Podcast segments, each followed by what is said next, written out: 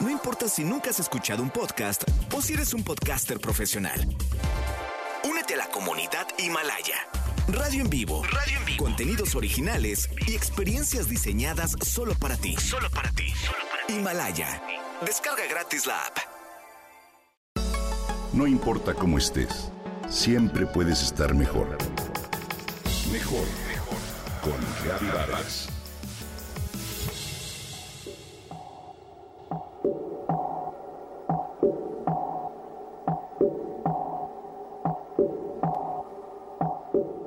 ¿Has notado que se usa mucho la palabra verde para hablar de temas ambientales? Entonces tal vez has oído hablar de la química verde. Pero ¿sabes qué es y en qué nos puede beneficiar? Sabemos que la química es una ciencia dedicada a crear nuevos productos y que estudia las propiedades de las sustancias. Nos permite gozar de muchos bienes que nos dan confort. Gracias a ella, es posible disfrutar cada día de productos que nos simplifican la vida.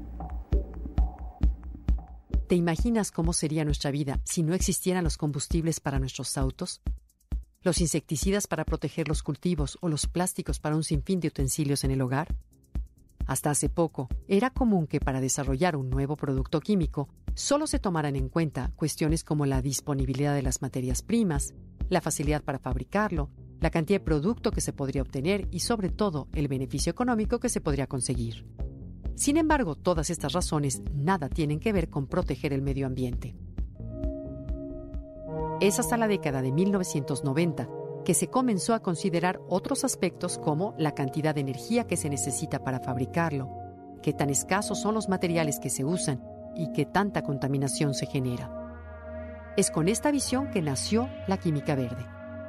La química verde fue originalmente solo una nueva forma de hacer química pero hoy trabaja estrechamente con otras disciplinas como ecología, ciencias de la salud e ingeniería. La química verde es una forma de entender que el modo en que fabricamos los productos es parte de la solución para prevenir los daños ambientales que genera la industria.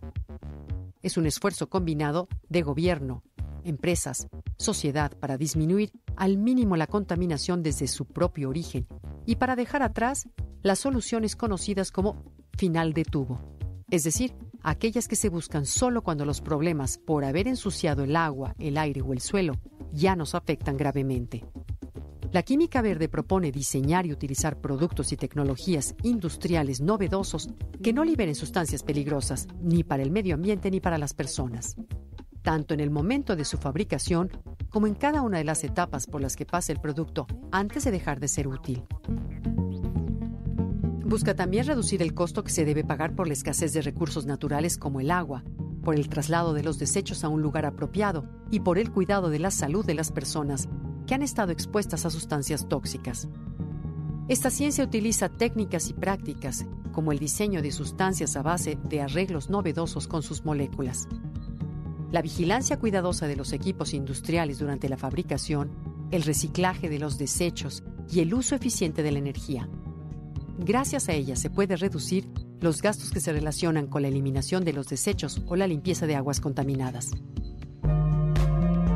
Su objetivo es lograr el menor impacto negativo sobre el medio ambiente y los seres humanos sin oponerse al avance científico y tecnológico ni afectar las ganancias de las empresas por la venta de los productos.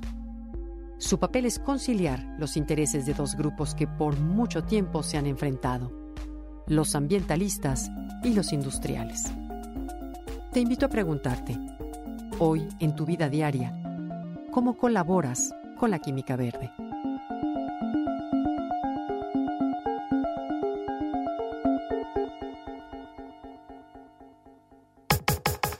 Comenta y comparte a través de Twitter.